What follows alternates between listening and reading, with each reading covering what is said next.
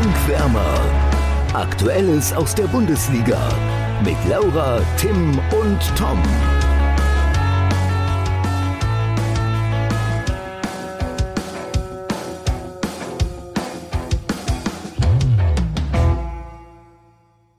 Es hätte ein schöner Fußballabend werden können, aber ein Zuschauer entschied sich, auf puren Bierhochgenuss zu verzichten und lieber etwas Dummes zu tun. Was sagst du zum Vorfall von Bochum, Tim? Ja, also ich sag mal so, Max Kruse hat recht. Alles vollkommene Assis dort. Ich weiß, man darf, jetzt kommt wieder der äh, rationale Tom, man darf nicht alles über einen Kamm scheren und so weiter und so fort. Tue ich auch gar nicht. Ähm, wenn wir hier Bochum-Fans haben als Zuhörer, freue ich mich da sehr drüber. Äh, ihr seid richtig, richtig coole Leute. Trotzdem, also ich habe ja auch, es war ja nicht nur dieser Bechervorfall, ja. Ich habe Videos gesehen, wie die Ausschreitung nach dem Spiel war mit der Polizei von der, von der, von der Bochumer Fanszene aus. Also, ach, Bochum ist ein heißes Pflaster, ich weiß auch nicht. Ja, also es war natürlich ein Einzelner, der diesen entscheidenden Becher geworfen hat, aber es wurden ja in dem Spiel und auch in den Spielen zuvor auch schon Becher geworfen. Die hätten auch schon jemanden treffen können. Deswegen, da gibt es auf jeden bitter. Fall mehrere. Und war da eine Sache noch, ähm, dass dann während der Spielunterbrechung oder sonstigen Sachen, dass dann eben eine große Zahl an Bochumer Fans Fuß, äh, Gesänge wie Fußballmafia DFB raushaut, ist halt auch peinlich einfach. Ne?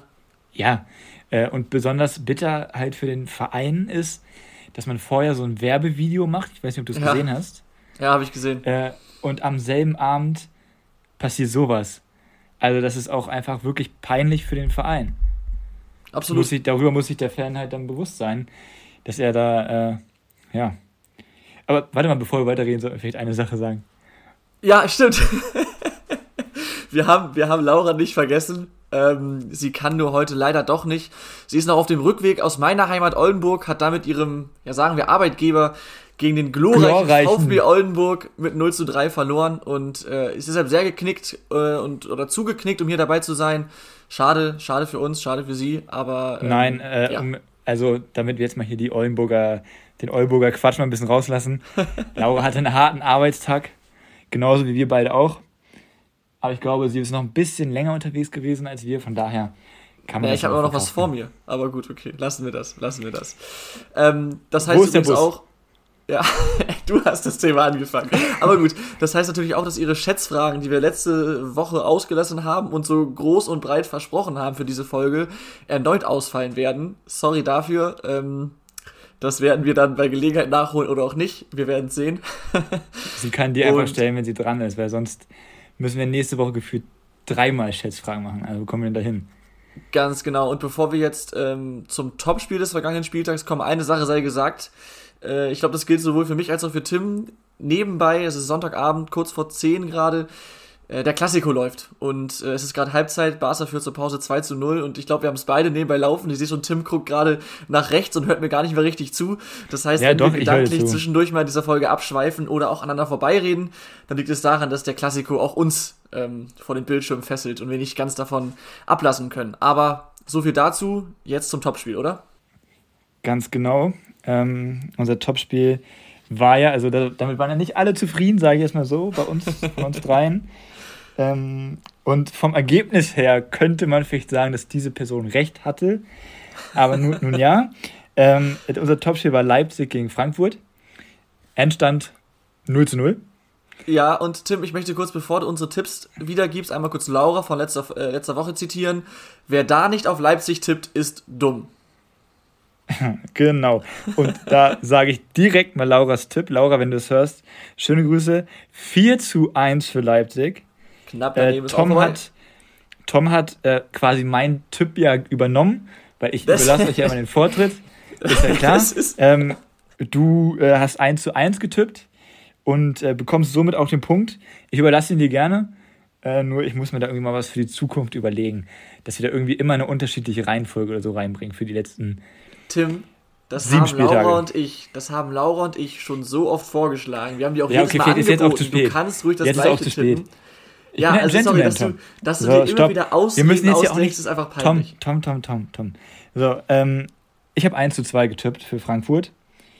Von daher ja, geht der Punkt an Tom. Somit äh, ja, ist der Punktestand folgendermaßen. Ich bin letzter mit vier Punkten, dann kommt Laura mit sieben Punkten und dann kommt Tom mit neun Punkten. Nach 27 Spieltagen vier Punkte. Das tut echt weh, Tim, oder? Ja, spricht halt für meine Ahnung. Weil. Ja, komm, lass uns nicht wieder ich, diesen Talk Tom. führen. Ähm, ich würde sagen, wir schauen aufs Spiel. Du hast es gerade schon gesagt. Es war zumindest, was das Ergebnis angeht, nicht unbedingt ein Topspiel. Ähm, ich würde mal vorpreschen und sagen, es war aus Frankfurter Sicht vor allem kein Topspiel. Also, ich glaube, sie haben insgesamt hatten sie fünf Schüsse in dem Spiel, äh, davon keiner aufs Tor. Das passiert in Frankfurt dann auch nicht allzu häufig. Wie auch die Statistik schon sagt, sie waren generell kaum gefährlich und waren jetzt auch nicht defensiv so, dass man sagen muss, super sattelfest. Also hier und da war dann mal Hinteregger, erinnere ich mich, glaube ich, der da sensationell äh, auf der Linie geklärt hat. Äh, aber generell hatte Leipzig schon gute Chancen und auch genug Chancen, um das Spiel am Ende zu gewinnen. Haben sie nicht. Ähm, ja, kann man sagen, Frankfurt hatte diesen Punkt erkämpft, aber ich glaube, da fahren sie schon sehr glücklich in die Heimat. Stimme ich dir zum Teil zu. Wie gewohnt. Ähm, also sie fahren glücklich in die Heimat, einfach aus dem Grund, dass sie einen Punkt aus Leipzig mitnehmen, was kaum eine Mannschaft geschafft hat seit Tedesco da ist, weil sie halt, weil Leipzig einfach so unfassbar heimstark ist. Ähm, wolltest du was sagen? Ja, äh, Thema heimstark. Ähm, es hat in diesem Duell in der Bundesliga noch nie die Auswärtsmannschaft gewonnen. Dabei bleibt es jetzt. Umso besser. Es war das, es war das vierte Unentschieden in Folge. Erst dreimal 1-1, jetzt 0-0. Generell haben die beiden jetzt insgesamt, oh, warte, das, oh, müsste ich nachschauen. Auf jeden Fall sehr, sehr viele Unentschieden schon das siebte oder so im, im direkten Duell in der Bundesliga. Und Oliver Glasner hat bisher immer gegen Leipzig unentschieden gespielt. Viermal mit Wolfsburg und jetzt zweimal mit Frankfurt. Also das ist irgendwie, ja, da hätte man äh, auch Geld drauf setzen können. sowas machen nur Idioten, ne? Äh, weil sowas ist halt Glücksspiel, sowas macht man nicht. Äh, aber was ich, wo, wobei ich dir halt nicht zustimme, ist, also ich, natürlich ist es glücklich für Frankfurt. Ne? Ja. Kevin Trapp wieder überragend gehalten, Aluminium war im Weg. Leipzig hatte sehr, sehr, sehr gute Chancen. Wenn ich jetzt aber versuche, für Frankfurt so ein bisschen das Positive herauszuziehen, ist es erstmal, dass sie sehr mutig waren. Ich war überrascht, wie sie angelaufen sind. Das war zum Beispiel sehr, sehr clever von Oliver Glasner, weil normalerweise spielt er immer nur mit einer Spitze, mit Boré, dahinter dann Lindström und Kamada. Heute war es andersrum mit Lindström und Boré als Anlaufspitzen, sage ich jetzt mal so. Einfach aus dem Grund, dass man halt mit einer Spitze gegen diese Dreierkette von Leipzig, die ja sowieso so spielstark ist, dumm und dämlich läufst. Ja. So, und so haben sie Leipzig tatsächlich auch einige Male vor große Probleme gestellt. Wenn ich mir eine Szene ins Gedächtnis rufe, wie Gulaschi da den Ball Gulasch, äh, Guardiol an die Brust bolzt, das hätte auch nach hinten losgehen können. Ja. Und generell, finde ich, hatte Frankfurt immer wieder diese Situation, ähm, dass sie sich den Ball gut erobert haben im Mittelfeld durch Rode und der, der wurde dann wieder ausgewechselt. Ähm, also ich finde generell war Frankfurt sehr, sehr mutig und hatten so viele gute Umschaltsituationen, die dann aber einfach am letzten Pass gescheitert sind, sodass überhaupt gar keine Torchance daraus entstanden ist. Teilweise haben Lindström und Boré da vorne Bälle verstolpert.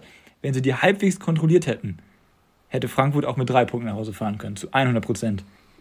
Ja, gut, okay, dann hätten sie halt eben sich die Chancen herausgespielt, aber ähm, ich meine, Leipzig hatte auch, Leipzig hatte halt eben diese Chancen, hat sie noch nicht genutzt. Also natürlich mit, mit also wenn, klar, wenn sie ihre Situation besser zu Ende spielen, dann können sie zu Torchancen kommen und wenn sie Torchancen haben, können sie auch Tore schießen.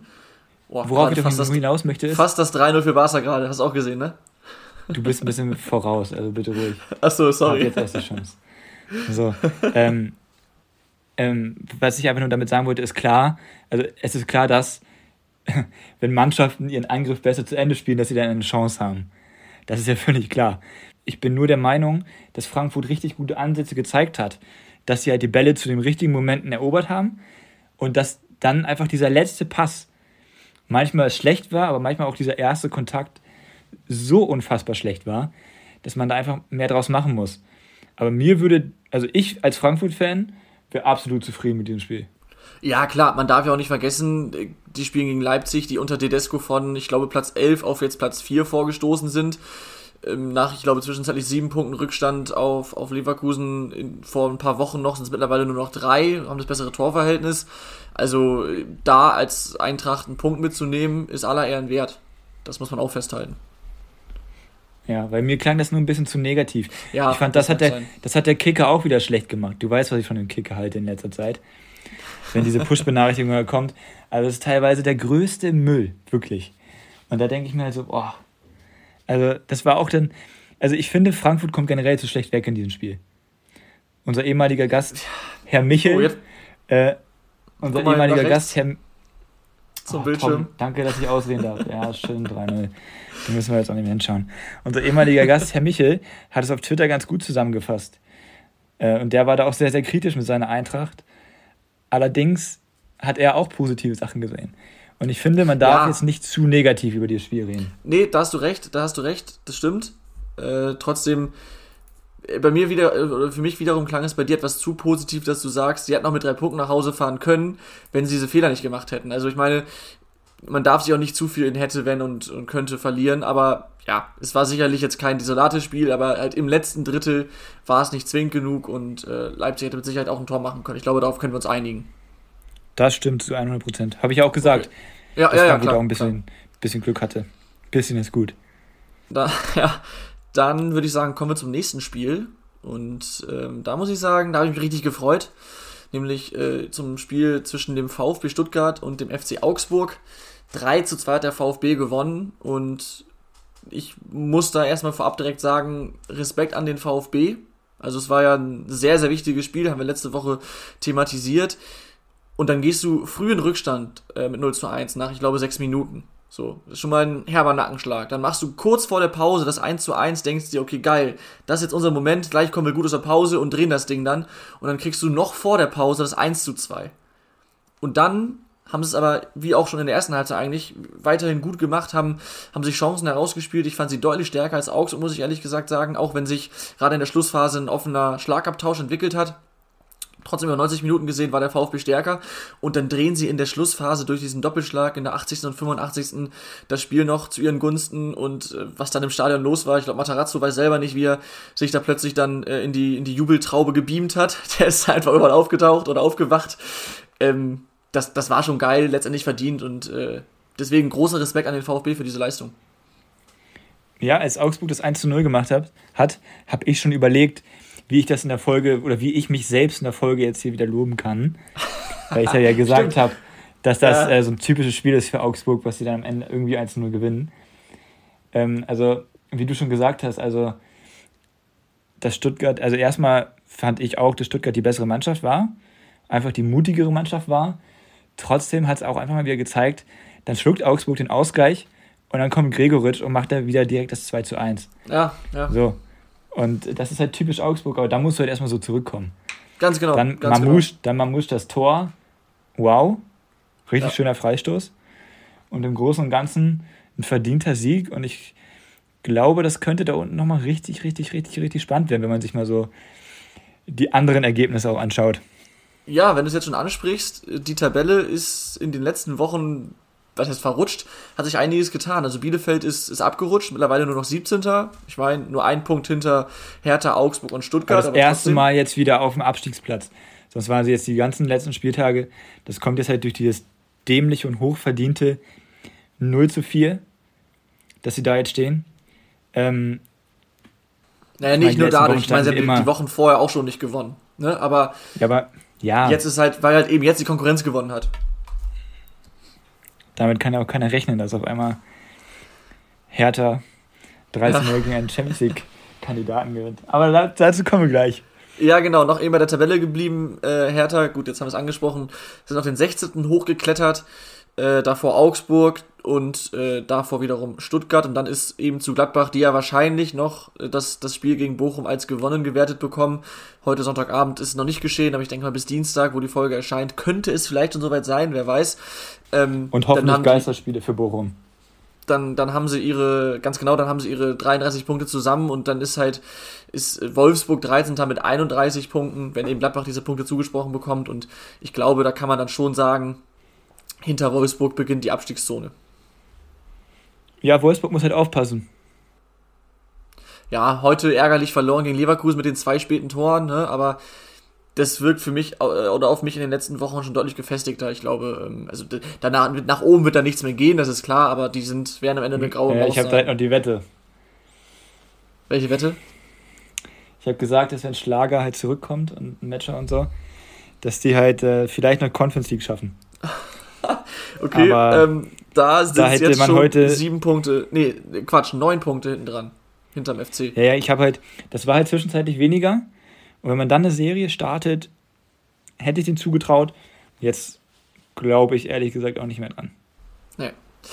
Äh, übrigens, bevor wir jetzt zur Hertha kommen, würde ich sagen, ähm, oder das Stuttgart-Spiel ist doch durch eigentlich, ne? Ja. Ja. Äh, davor noch eben mein Spiel des Spieltags ist Stuttgart gegen Augsburg. Mhm. Ja, kann man nehmen. Danke. Jetzt, Tim, deine Hertha gewinnt mit 3 zu 0 gegen die TSG Hoffenheim in, in Berlin. Ich will nicht sagen, ist Euphorie ausgebrochen, aber ich habe schon so manchen Kommentar gelesen, wo ich mir dachte, Leute, das war ein Spiel, ne? Schöne Sache, ja, aber das, gewonnen. Top, also stopp, stopp, stopp. Das, das hat jetzt nichts mit der Hertha zu tun. Das ist bei sehr, sehr vielen Vereinen so, ja. Vor allem bei deinem Verein, bei meinem Verein, da ist es auch gerne mal so. Und über Köln möchte ich gar nicht erst sprechen. Die sprechen schon von der Champions League. So, also diese Kommentare können wir ganz getrost ignorieren. Trotzdem ein 3 zu 0 Erfolg, der ein riesen 0 zu 4, ein riesengroßes 4-0 Barca, ne? Ausrufezeichen. Musst du dazu, ja. ja, genau. Dass dieser, ja, dass dieser Erfolg von ähm, der Hertha ein riesen, riesengroßes Ausrufezeichen ist. Also mehr kann man dazu nicht sagen. Also sie hatten, wenn mich nicht alles täuscht, ich glaube 32% Ballbesitz, haben aber mit diesem 32% Ballbesitz so viel mehr angestellt als die Hoffenheimer. Die sie Hoffenheimer nur 30% eine, Ballbesitz. Ja, das stand beim Kicker, aber bei Sky und so weiter und so fort stand halt dann sind 32 Sky Aber, recht. Ey, lass uns um diese, lass uns um diese, ja, falls jemand zuhört, ähm, diese, lass uns über Nein, diese 2% das, das nicht streiten. Das ist Quatsch, ja. Äh, aber Hoffenheim hatte eine gute Torchance. Also, ich weiß gar nicht mehr, wer es war. Ich glaube, Baumgart, ne? Im Zweifel war er, ja. Ähm, und also, also alle Statistiken, die um defensive Zweikämpfe, um Luftzweikämpfe, um Laufleistung, all das geht sowas von klar an die Hertha. Und äh, der Interimstrainer, sage ich jetzt mal so, der Co-Trainer, der hat auch selbst gesagt, eigentlich achte ich gar nicht auf die Taktik, äh, sondern ihm war halt die Mentalität sehr wichtig. Ja. Und das hat man in diesem Spiel gemerkt. Und genau das ist der Punkt. Sorry, es, es war alles andere als Hochglanzfußball. Das meine ich nicht negativ. Es war einfach kein Hochglanzfußball, aber die Basics stimmten. Einsatz, Kampf, Wille, das war alles gegeben. Und so machst du halt dann eben auch deine drei Tore zwei oder sogar alle drei nach Standards. Also gerade die ersten beiden waren ja nach Flanken. Alle drei. Ähm, genau, die ersten beiden waren ja nach Flanken. Ähm, das, das, das geht dann auch viel über Einsatz und Wille. Das tut auch.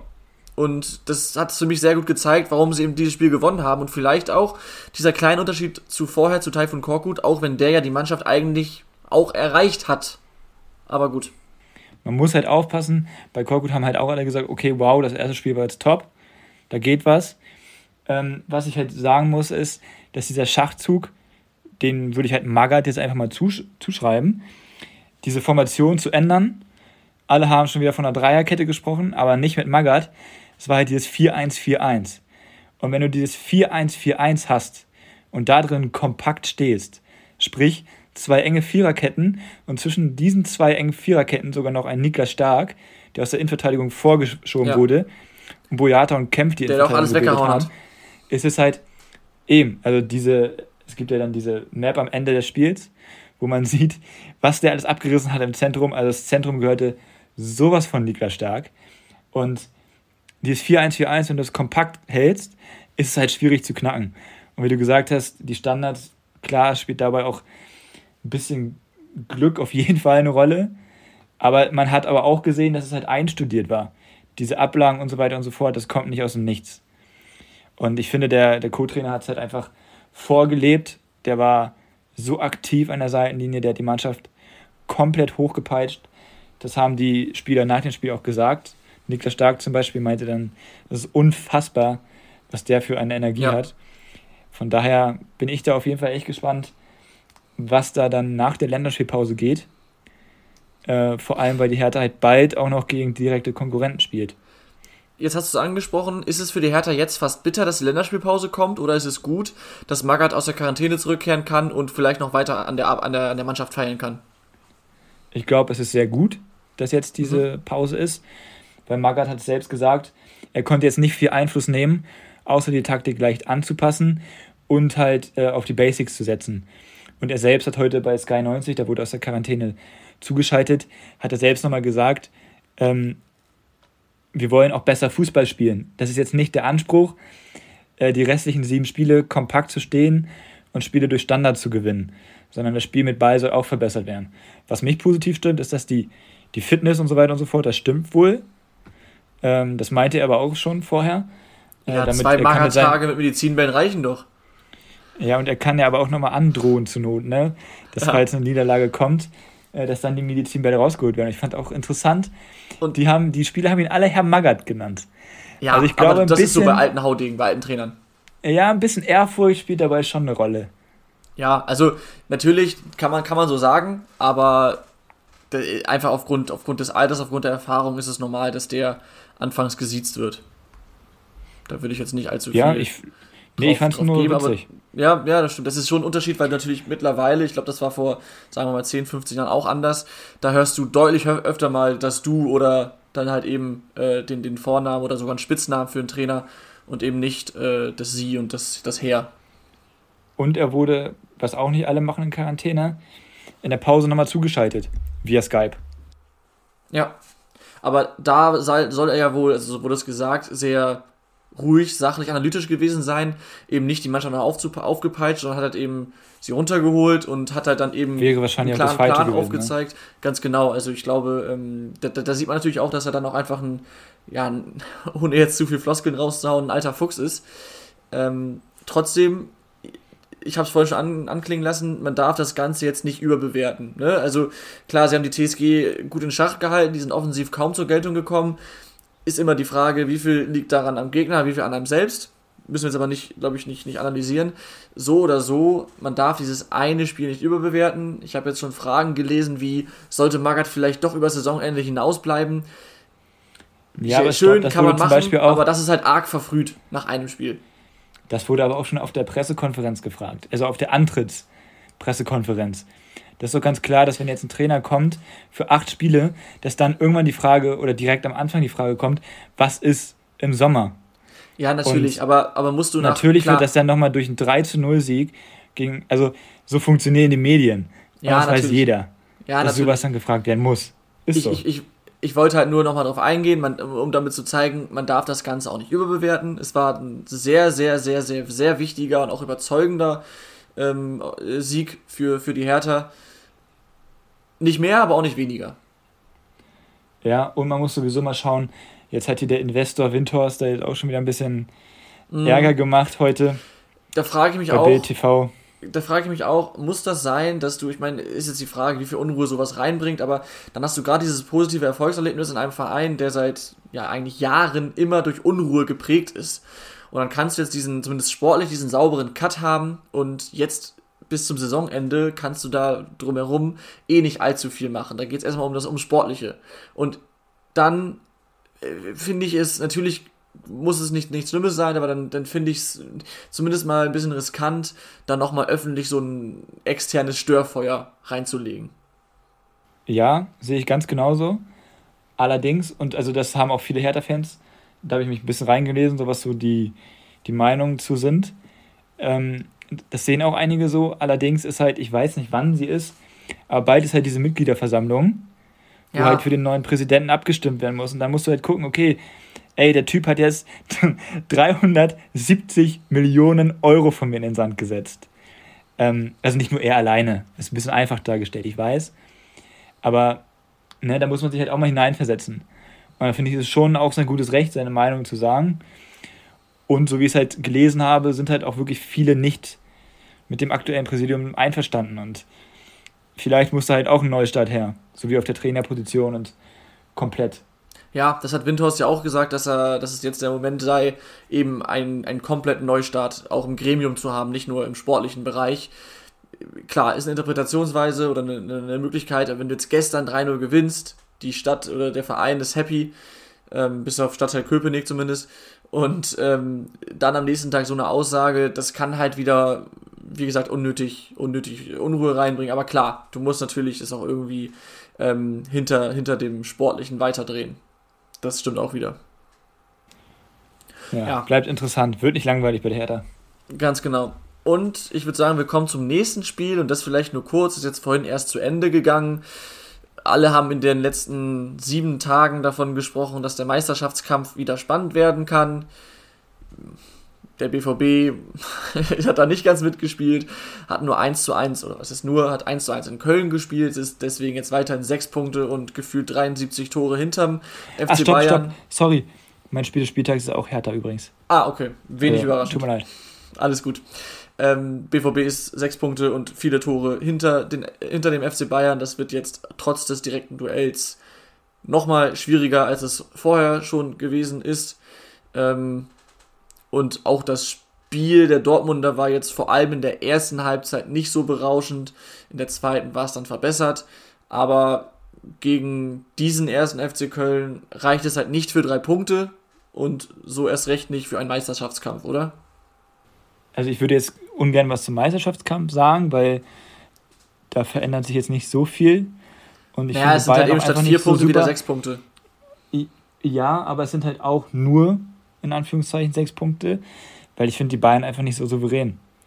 Ich nee, finde das nicht, stimmt, dass sie, sie haben keinen Kader, der jetzt in zwei Wettbewerben auf jeden Fall absoluter Titel, also Meisterschaft ist ein Muss, gar keine Frage. Und höchstwahrscheinlich werden sie die auch holen. Allerdings weiß man halt nie, was passiert, auch mit der Doppelbelastung noch. Ja. Aber ja, ist auch egal, ich möchte auch gar keine Spannung reinreden künstlich. Nee, genau. Äh, was du zu Dortmund gesagt hast, ähm, stimmt grundsätzlich.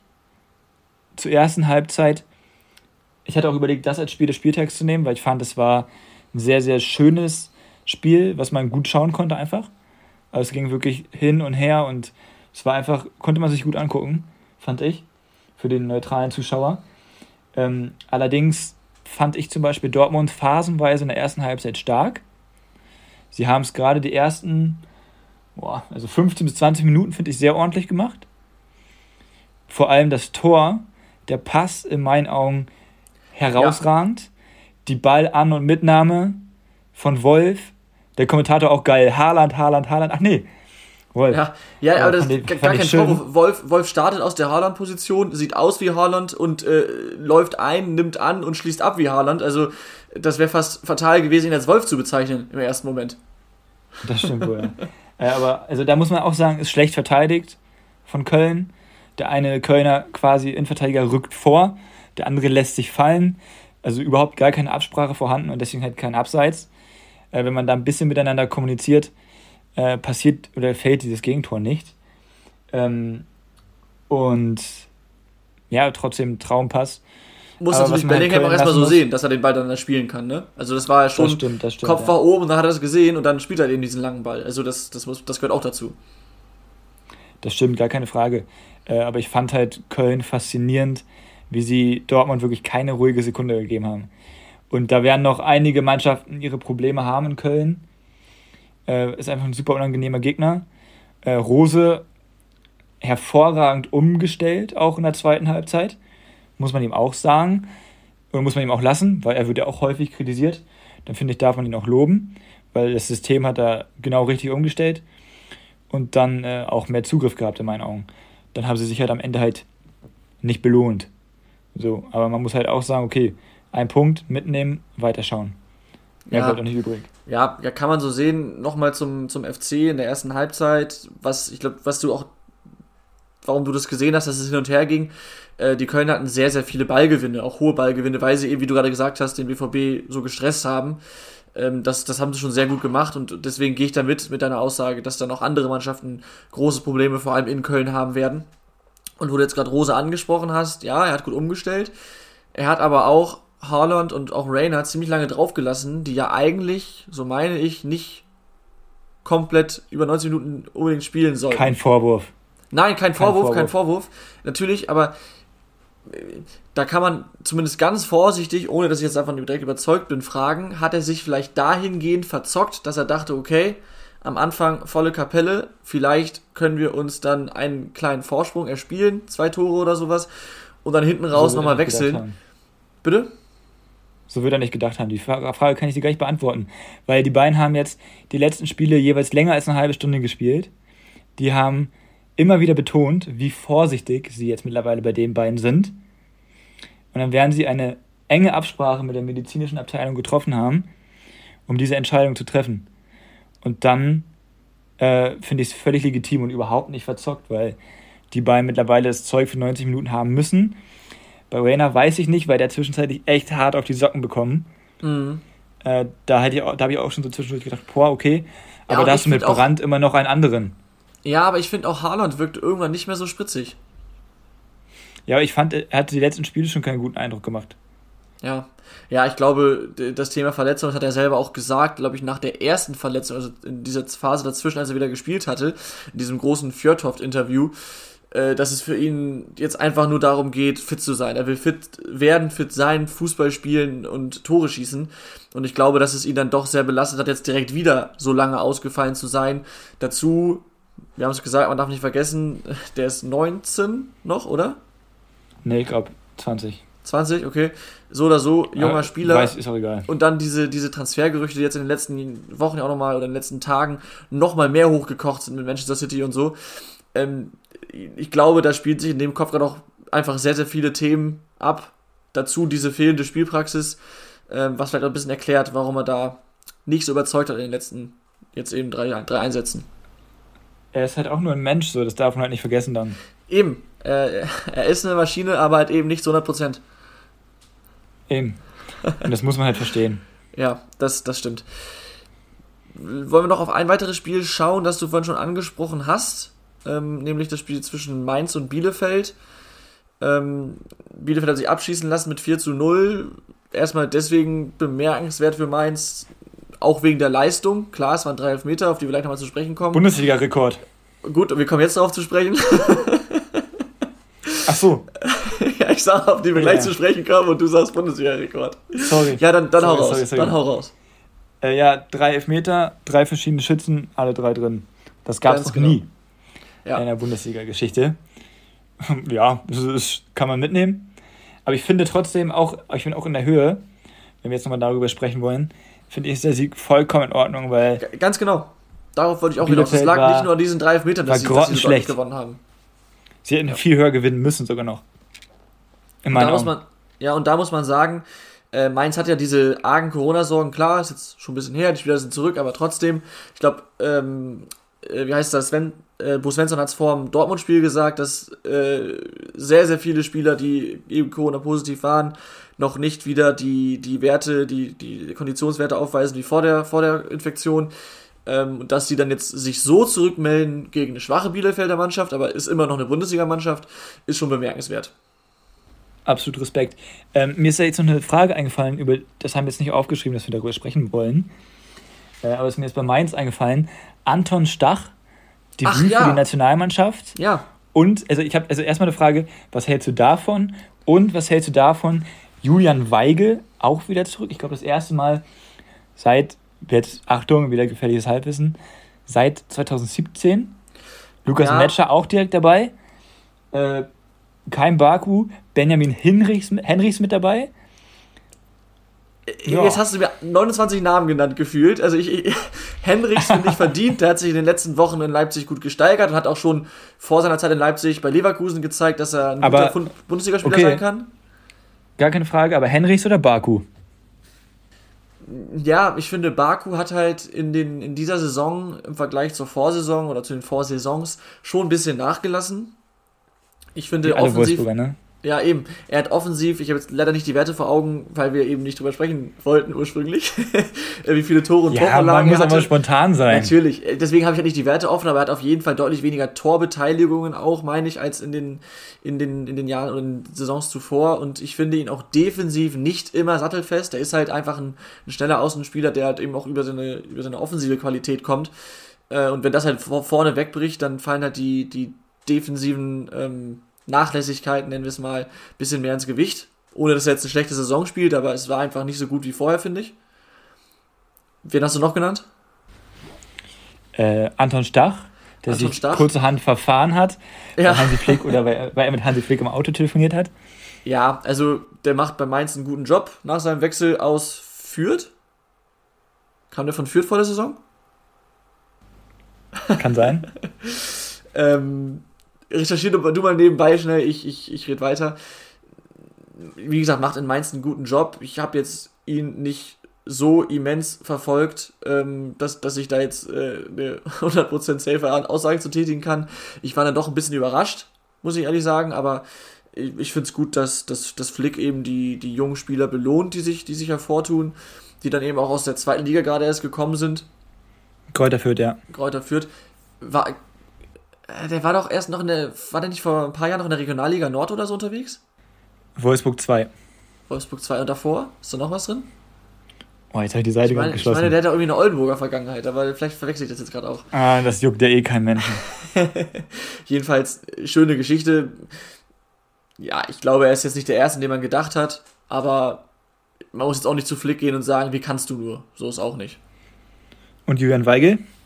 Julian Weige, ja, ich verfolge die portugiesische Liga nicht so ausführlich. Ich habe äh, leider kein Sport-Digital-Abo. Das läuft doch da, ne? Ja, aber ist auch bei The Zone mit drin. Ist auch bei The Zone. Und warum, warum gucke ich dann gerade Klassiko, Mensch? Äh, nein, also, dass er das Zeug theoretisch hat, hat er äh, bei, beim BVB damals schon gezeigt, finde ich. In den letzten Monaten kann ich wenig zu Weige sagen, dafür habe ich zu wenig gesehen. Ja, okay. Ja, also ich finde halt, es ist jetzt halt die richtige Zeit für Experimente. Das stimmt. Ich meine, ja. wann, wenn nicht jetzt, äh, wann, wenn nicht jetzt äh, neue Spieler ausprobieren.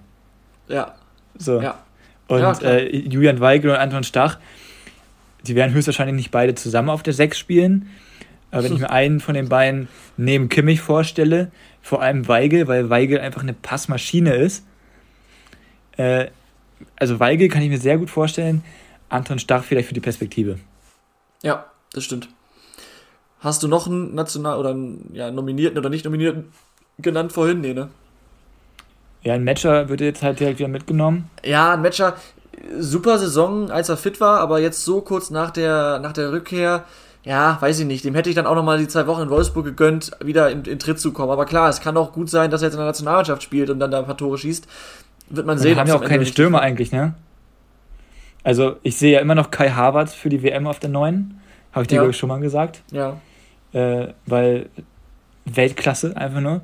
Deswegen, mal gucken, bin gespannt. Ja. Eine ganz kurze Sache, nur dass ihr wisst, dass wir nicht hinterm Mond äh, leben. Markus Anfang war ja nach seinem Impfskandal jetzt am Samstagabend im Sportstudio, hat sich da erklärt, ähm, ganz kurz um das einzuordnen, natürlich ist und bleibt er für diese Aktion, die er damals, für diese Impfpassfälschung, bleibt er ein Idiot, muss man so sagen. Ähm, sein Auftritt beim Sportstudio war jetzt natürlich auch ein Stück weit, um das Image irgendwie so ein bisschen aufzupolieren, sofern es denn möglich ist. Das kann man jetzt kritisieren, muss man aber auch nicht. Ich finde, im Großen und Ganzen war es ein, im Rahmen der Möglichkeiten, im Rahmen des Umstands ein solider Auftritt. Ähm, ich finde auch seine Aussagen ähm, waren gut. Er hat ja komplett gesagt, er ist seiner Vorbildfunktion in keinster Weise gerecht geworden. Er hat Menschen belogen, bla bla bla und so weiter. Und hat dann gesagt, natürlich wünscht man sich eine zweite Chance zu bekommen, aber ich kann es nicht erwarten. Und das ist, das trifft halt auf den Punkt. So, ich finde, keiner darf ihm vorwerfen, dass er sich eine zweite Chance wünscht, aber dass er im gleichen Zug schon auch dann auch sagt, er kann es nicht erwarten, ist halt eigentlich genau die richtige Aussage. Deswegen finde ich, muss man ihm das so ein Stück weit zugute halten. Das macht natürlich den Fehler, den er begangen hat, oder diese Straftat, die er begangen hat, in keinster Weise wieder gut. Ähm, aber man muss dann auch anerkennen, dass er eben sich danach vernünftig geäußert hat und nicht irgendwie weiter abgedriftet ist oder so. Ja, also ich fand es halt ein bisschen peinlich. Äh, also ich fand, ich fand die Aussagen okay, äh, aber die kann ihm auch irgendjemand so vorgelegt haben. kaufe ich ihm persönlich nicht ab. Äh, Ja. 0,0. Also das mit seiner Impfskepsis, äh, wie er das auch mit seiner, das will ich gar nicht beurteilen. Da, wir sind keine Mediziner oder sonst was. Ähm, schön und gut, aber ich finde halt diese Begründung, ich bin Werder Bremen Trainer, wenn ich ungeimpft bin und jemand Corona hat, muss ich halt zehn Tage in Quarantäne. Deswegen hat er auch den Impfpass gefälscht. Ja, die Aussage war ein bisschen. Ähm, Ich finde gut, dass er ehrlich ist, gar keine Frage. Aber es ist so dämlich, wenn man dann im Hintergrund ein Foto sieht, wie er da total fröhlich über einen Karnevalsplatz läuft in Köln, als Ungeimpfter, obwohl es eine 2G-Veranstaltung ist. Ja. Und da denke ich mir halt so, boah, komm, echt. Also, dazu, hat, dazu hat er ich sich ja auch hoffe- geäußert. Aber natürlich, das stimmt. Ich hoffe trotzdem nicht, dass wir ihn nochmal sehen. Würdest du, du stell dir vor, du hast einen Fußballverein, Bundesliga, keine Ahnung, irgendeinen. Würdest du ihn äh, einstellen als Trainer, also unab, unabhängig davon, dass er sowieso ein in meinen Augen schlechter Trainer ist? Auf die letzte Aussage gehe ich jetzt mal nicht ein, das wird den Rahmen hier sprengen. Ähm, Ja. Wollte ich nur mal nachschieben. ich, würde ihn, ich, würde ihn, ich würde ihn nicht einstellen als Bundesliga-Trainer aktuell. Man muss halt mal schauen, inwiefern da Gras über die Sache wachsen kann, ähm, wie er sich jetzt auch weiterhin noch verhält. Ähm, wie gesagt, ich möchte ihm zugute halten, dass er halt sich da so geäußert hat. Ein Teil der Aussagen waren in der Tat ein bisschen seltsam. Das, das kann, man, kann, man, kann man auch schon so, so festhalten, das stimmt. Äh, ich fand es jetzt ja auch nicht gut, was er da alles gesagt hat. Ne? Ich wollte jetzt nur ein bisschen einordnen. Ich würde ihn so nicht einstellen. Ich ähm, bin jetzt aber der Letzte, der einen Shitstorm lostritt, wenn ihn nächste Saison der SV Sandhausen als neuen Cheftrainer präsentiert. Ja. Ja, nee, ich würde ihn auch nicht einstellen. okay, hätten wir das auch geklärt. Und ich würde sagen, wir kommen zur, weil wir nur zu zweit sind, einzigen Rubrik, nee, gar nicht, zur zweiten Rubrik nach dem Spiel des Spieltags, nämlich zum Gewinner Eben. der Woche. Wen hast denn du, Tim? Ja, ähm, ich weiß gar nicht genau, wer da jetzt mein Gewinner der Woche ist. ähm, man könnte sagen, es sind die Stadien, es sind die Ah, Leute, die ja. erlaubt haben, dass jetzt wieder 3G ist oder was auch immer, es, äh, dass Auch es voll sein- darf. Äh, meinetwegen darf es nicht 2G sein, weil ich meine, guck doch alle, alleine mal heute nach Leipzig mit den Frankfurt Ultras. Dann guck mal nach Düsseldorf mit den HSV Ultras. Euer Spiel habe ich nicht gesehen, war bestimmt auch geil. Ja, Ähm, es ist einfach herrlich und unabhängig davon, natürlich ist es blöd, dass jemand mit dem Becher abgeworfen wurde. Das ist schwach und das, das, also deswegen finde ich es auch schwierig, sich darüber zu freuen. Aber das war halt irgendein anderer Idiot. ja. So, und natürlich ist es auch vielleicht nicht so super cool, dass jetzt wieder direkt an alle gezündet haben. Aber ganz ehrlich, irgendwie habe ich die Bilder auch vermisst.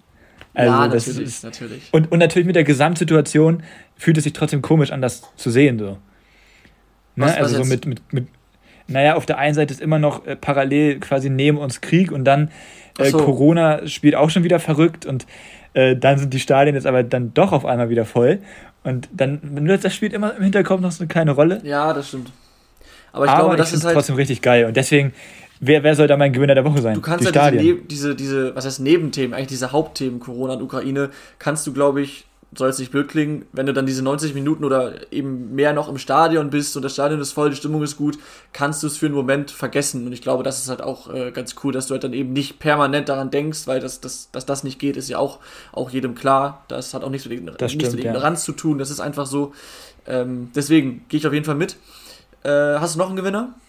Nee, also ich würde halt noch die Hertha nehmen, aber ich heiße nicht Laura und nehme hier meine, äh, lieb, also nicht meine Lieblingsmannschaften, aber nicht die Mannschaften, für die ich Sympathien hege. Das trifft sich sehr gut, denn äh, das mache ich auch nicht. Dementsprechend habe ich die Hertha genommen. ähm, äh, warum ist klar. Und ich habe einfach, weil ich seinen Namen so schön finde, auch Mark Fotheringham genommen. Ich konnte ihn Ich glaube- bisher schön umgehen. Es ist, es ist der britischste. Name, den, den jemals jemand hatte. Es ist, es ist ein, ein herrlicher Name. Also er ist, er ist ein Bilderbuch in sich. Unfassbar geiler Name, finde ich. Keine Ahnung, vielleicht übertreibe ich Mit jetzt ihm würde ich auch echt gerne mal, nee, ich würde auch gerne mal mit ihm Bier trinken gehen, so wie er sich auf der Pressekonferenz da so gibt. Ich glaube, das, oder auch ein Whisky wahrscheinlich, er vielleicht ihm. Weiß man nicht. Aber ist, glaube ich, ein sehr sympathischer Mensch. Eben, sympathischer Typ, dann dieser gute Einstand. Ähm, ja, deswegen einer meiner Gewinner. Vielleicht, Ja? sorry, wenn ich dir jetzt ins Wort falle, aber vielleicht auch ein Trainer für die Zukunft.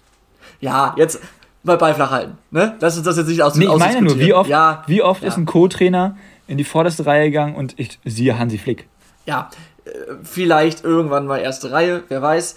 Und mein zweiter Gewinner, auch das äh, passt zu meiner Aussage von gerade, von gerade, dass ich eben nicht die Vereine nehme, genau wie du, äh, mit denen ich sympathisiere, denn ich habe außerdem den FC Bayern gewählt.